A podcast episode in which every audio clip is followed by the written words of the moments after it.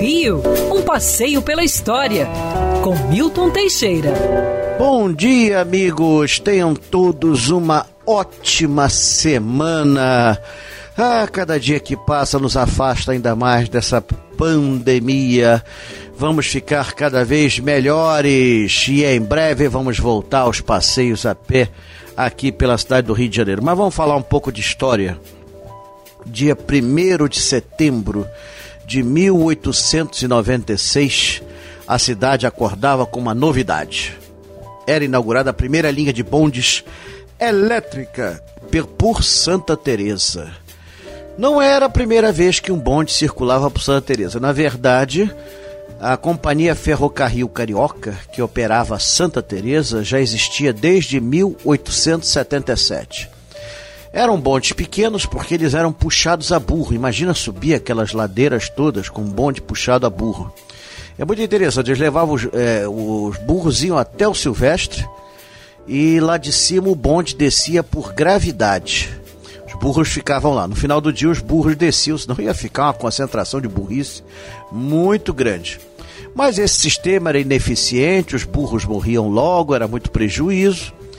E quando a companhia foi adquirida por Joaquim Murtinho, que era engenheiro e farmacêutico, dono da farmácia Murtinho, e que foi ministro da Fazenda de Campos Sales, ou seja, de 1898 a 1902, ele mandou eletrificar sua linha de bondes.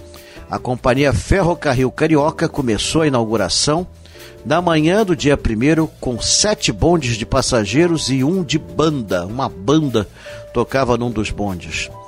Foi incrível a passagem pelos arcos da Carioca a 26 metros de altura. As senhoras ficaram apavoradas, ainda mais quando bateu um vento que levou o chapéu delas todas. Mas o passeio foi um sucesso. Essa foi a primeira linha eletrificada do Rio de Janeiro. Depois surgiriam outras, como a Ferrocarril da Tijuca, que fez as primeiras experiências ainda no século XIX, mas só foi totalmente eletrificada depois. E a Companhia Ferrocarril do Jardim Botânico, que eletrificou suas linhas em 1909. Posteriormente, tudo seria eletrificado e comprado pela Light, Hoje a linha de Santa Teresa é a única sobrevivente, mesmo assim a título precário. Depois de um acidente em 2011, teve suas atividades reduzidas e hoje o bonde é mais para turista do que para o passageiro comum de Santa Teresa.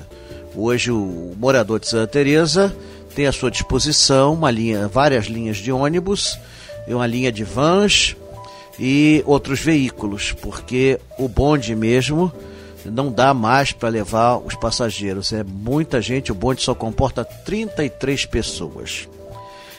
É isso, gente, a história da novidade. Só uma palavrinha sobre Joaquim Murtinho. Joaquim Murtinho, o homem que eletrificou as linhas, nunca se casou, mas era um bom vivan, teve várias mulheres e enquanto ministro da Fazenda, ele colocou o retrato das amantes nas notas que circulavam pelo Brasil.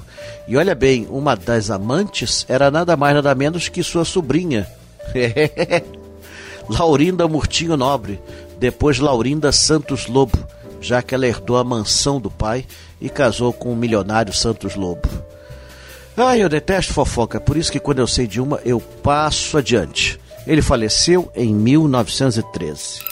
Quer ouvir essa coluna novamente? É só procurar nas plataformas de streaming de áudio. Conheça mais dos podcasts da Band News FM Rio.